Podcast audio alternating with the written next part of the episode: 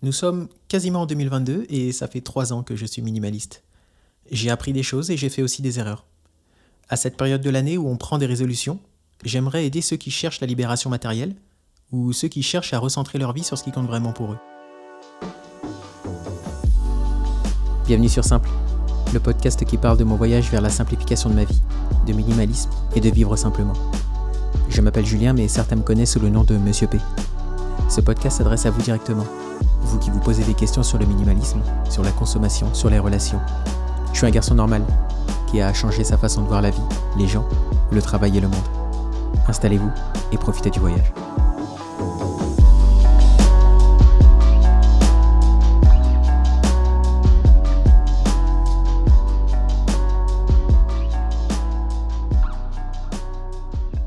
Il y a cette phrase qui vient des minimalistes et qui dit ⁇ Le minimalisme n'est pas de se séparer de tout, mais de faire de la place pour ce qui compte.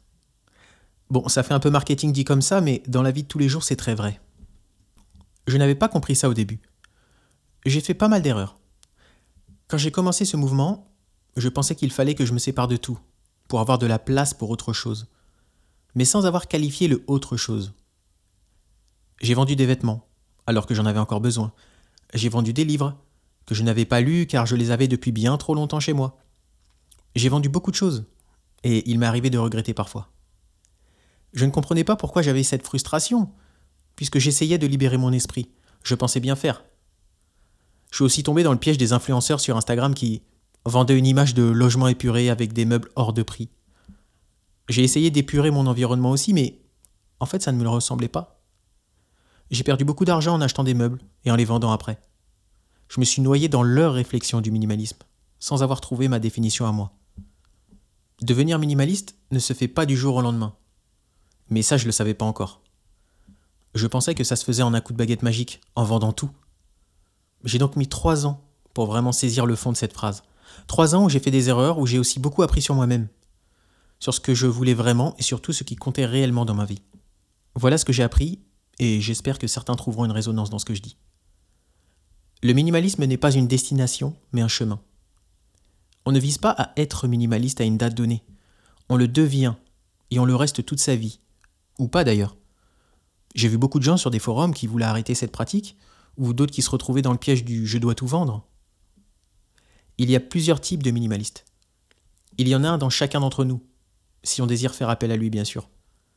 Mais pour ça, il faut savoir ce que l'on veut vraiment.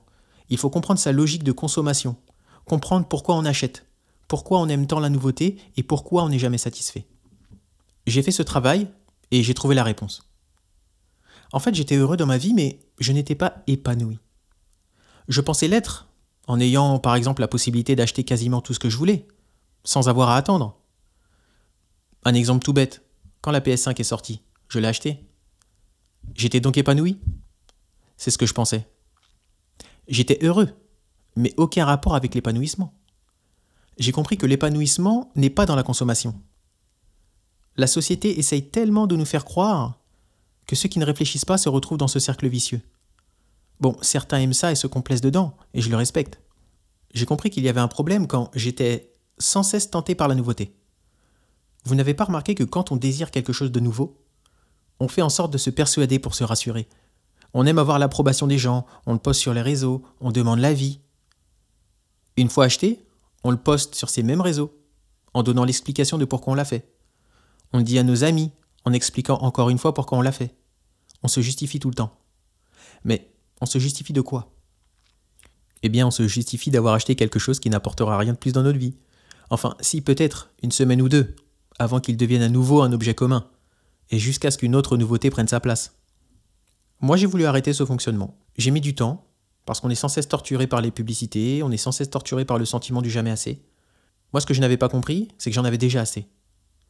J'ai déjà assez de jeux dans mes tiroirs, j'ai déjà assez de livres dans ma bibliothèque, assez de bougies chez moi, assez d'objets de décoration sur mes meubles. Le problème, c'est qu'on pense que nos vies sera ternes et tristes si on vit uniquement avec ce qu'on a déjà. Acheter de la nouveauté porte bien son nom. La nouveauté. On pense que c'est ça qui pourra nous aider dans notre vie, où nous travaillons toute la semaine en attendant le week-end. Nos salaires servent bien à ça, n'est-ce pas? J'entends souvent Oh, il faut bien se faire plaisir. Oui, mais non, c'est le piège. Il s'agit d'un plaisir éphémère, qui vous fera peut-être attendre jusqu'au week-end prochain. Ce n'est pas cette nouvelle voiture, cette télé, ce home cinéma, qui justifieront votre dur labeur du mois. Ce sont des mots un peu durs, mais il faut comprendre que cette roue du plaisir ne favorise pas le sentiment d'être heureux. Combien de personnes ont tout ce qu'ils veulent, mais sont quand même malheureux, voire dépressifs Comment font ceux qui n'ont rien et qui sont quand même heureux? Oui, c'est aussi culturel, mais ça passe beaucoup par la relation entre consommation et rapport au bonheur. Et le truc, c'est que les deux ne sont pas liés en fait, malgré ce qu'on essaye de nous faire croire. Comment faire alors pour échapper à ce cercle de consommation? J'ai quand même acheté des choses depuis trois ans, il faut pas exagérer. Mais maintenant, je sais ce que j'achète et je sais pourquoi je le fais. Je vais d'ailleurs vous dire ce que je fais et ce que je ne fais plus, ce que j'achète toujours, ce que je n'achète plus. Dans les choses que je ne fais plus, il y a les magasins. Ouais, je fais plus les magasins. Il y a plusieurs raisons à ça. Dans ce genre d'endroit, sachez qu'il y a des experts du marketing qui travaillent d'arrache-pied pour déclencher chez vous l'achat compulsif. On est tous passés par là. On entre dans un magasin et on ressort avec des choses qu'on n'avait absolument pas prévu d'acheter. Bon, sauf pour Ikea, ça compte pas. Bon, est-ce que c'est un hasard? Non, c'est pas un hasard. Maintenant, j'utilise l'e-commerce pour acheter ce dont j'ai vraiment besoin. Si je dois vraiment aller dans un shop, c'est avec une liste bien définie, et il est clair que rien qui ne figure pas sur cette liste se retrouve chez moi. Bon, sans parler du monde, des galères pour stationner, et j'en passe. Je m'efforce d'éviter les publicités aussi. De toute façon, je n'y suis plus sensible. Je trouve ça dépassé et absolument kitsch pour être convaincante. Ma télé me regarde beaucoup plus que je ne la regarde. Et quand je conduis, j'allume pas la radio, mais je mets un podcast ou une playlist que j'apprécie. Et je parlais des magasins tout à l'heure. Eh bien, je fais plus les soldes. J'ai déjà fait un épisode dessus qui s'appelle Black Friday. Pour moi, les soldes représentent de l'acharnement pour essayer de nous vendre du bonheur. Chacun est libre d'y adhérer ou pas. Maintenant, les choses que je n'achète plus. Je n'achète plus de vêtements. Il y a une phrase qui me fait beaucoup rire mais qui est très vraie, c'est La mode est éphémère, mais le style est intemporel. Bon, je dis pas que j'ai du style, mais je me suis pas intéressé à la mode. La mode est un phénomène d'appartenance, de classe sociale et d'image. On l'a vécu depuis l'école. Ne pas avoir les dernières chaussures qui équivaut à ne pas avoir d'amis. En grandissant, certains comprennent que la mode est un frein à l'affirmation de soi. Je vous laisse méditer sur celle-là. Je n'achète plus non plus de décoration. Bon, j'aime le style épuré, certes. Bon, j'ai bien deux tableaux chez moi qui représentent l'Empire State Building et la Hollywood Tower Hotel de Disney. Parce qu'en fait, ça m'amène à une époque où je vivais dans l'insouciance. Parfois, ça fait du bien. Vous pouvez regarder sur mon compte Instagram pour avoir une idée de quoi je parle. Je n'achète plus de jeux vidéo non plus. Déjà car j'en ai beaucoup trop, que je les ai pas finis. Et parce qu'on peut en avoir gratuitement absolument tout le temps. Mais bon, ça je le laisse pour euh, quelque chose que je vais écrire bientôt. Alors maintenant vous allez me dire, oui, mais voilà, si t'achètes plus rien, qu'est-ce que tu fais? Avec quoi tu vis? Bon, il y a plein de choses que j'achète encore.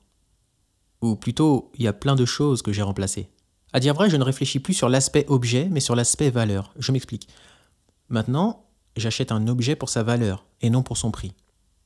Ça veut dire plein de choses, mais si l'objet m'apporte de la valeur personnelle, je ne parle pas d'estime, je ne parle pas de valeur par rapport aux autres, mais bien de valeur en plus dans ma vie, je l'achète, peu importe le prix. Par exemple, j'ai remplacé Netflix par les livres. J'achète plein de livres. Sur le développement personnel, sur les fictions, des fables, des mémoires. Il y a une phrase qui dit que l'on vit plusieurs vies en lisant des histoires. Et je trouve ça vrai. Bon, je vous rassure, je regarde encore un peu Netflix hein, quand même. J'ai remplacé les sorties shopping par les sorties nature. J'ai remplacé les interminables textos par les appels. Enfin, et je gardais ça pour la fin de l'épisode. Maintenant, je sais où j'ai fait de la place dans ma vie. Mais je sais surtout comment je l'utilise. Je n'achète pas et j'ai remplacé la consommation par la création. Je crée. Je crée tous les jours. De l'épisode que vous écoutez maintenant à la prochaine vidéo YouTube que vous regarderez peut-être début 2022, quand elle va sortir en fait, je choisis d'être créateur. Créateur d'opportunités, créateur de joie, créateur de réflexion. Et non plus consommateur. D'un côté, je fais ce que j'aime. Je limite ma consommation et en plus, ça contribue à ma richesse intérieure.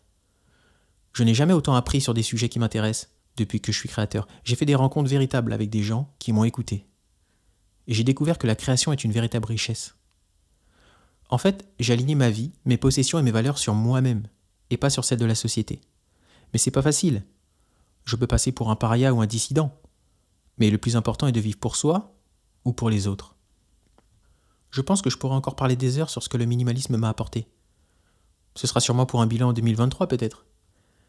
D'ici là, je suis très reconnaissant pour ceux qui m'écoutent, qui me contactent, me soutiennent, ou me posent plein de questions qui me font réfléchir sur moi et ma façon de faire. À l'heure où j'enregistre cet épisode, vous avez été presque 4000 à partager mon voyage. Et ça, je vous remercie du fond du cœur. Et comme on dit, à l'année prochaine. Si vous avez aimé ce que vous venez d'entendre, mettez une note avec l'application sur laquelle vous m'écoutez. C'est peu pour vous, mais ça représente beaucoup pour moi. En attendant le prochain épisode, je vous souhaite paix, amour et harmonie.